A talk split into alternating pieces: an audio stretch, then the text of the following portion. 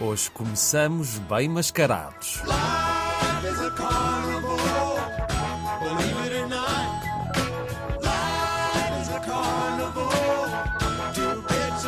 Assim cantavam os da band, a vida é um carnaval, mas estamos na altura em que ninguém leva a mal. Há ideias carnavalescas programadas para estes dias, muitas ao ar livre. Espero que o tempo ajude a que corram da melhor maneira, mas aqui ficam então algumas ideias com ou sem mascaradas. Amanhã há desfile de carnaval no Alandroal, organizado pela Associação Jovem Alandroense. Começa às três da tarde e vai partir da rotunda da Escola Diogo Lopes de Sequeira.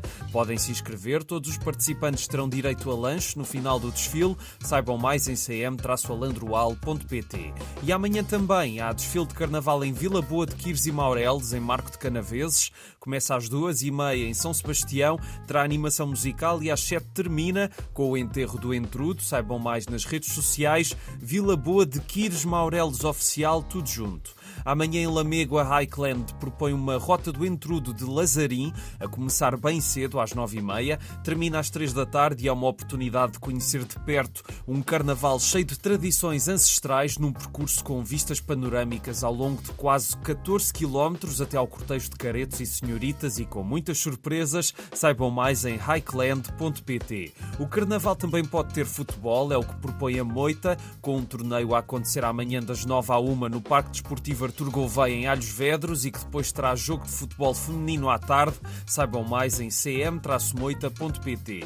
Já em Braga, o Museu de Arqueologia Dom Diogo de Souza propõe um carnaval no museu para as famílias celebrarem o carnaval e com boas atividades pelo meio. Amanhã às 10h30 da manhã há uma oficina de máscaras para descobrirem como era celebrado o carnaval na antiguidade e também amanhã às 2h30 uma oficina que também acontece na quarta às 10h30 e às 2h30 é caça aos comedores de livros para os miúdos e graúdos ficarem a saber mais sobre como os livros podem ficar doentes por causa de pragas cheias de fome.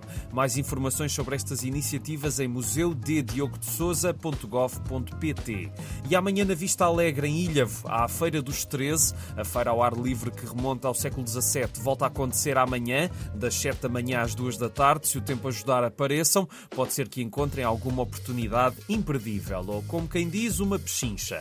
E em Vila Nova de Gaia, amanhã há Amorigami, um ateliê de origami para descobrir a usar a arte tradicional japonesa de dobrar o papel numa oficina que junta o origami ao Dia dos Namorados, que está quase a chegar, é já na quarta. Eu sou péssimo em trabalhos manuais, esta oficina era capaz de ajudar a ser, vá, um bocadinho menos mau se estivesse perto de Gaia até aí, até porque a entrada é livre. Amanhã às quatro, Amorigami na FNAC Gaia. E é tudo por hoje. Um bom carnaval, um grande abraço e até amanhã.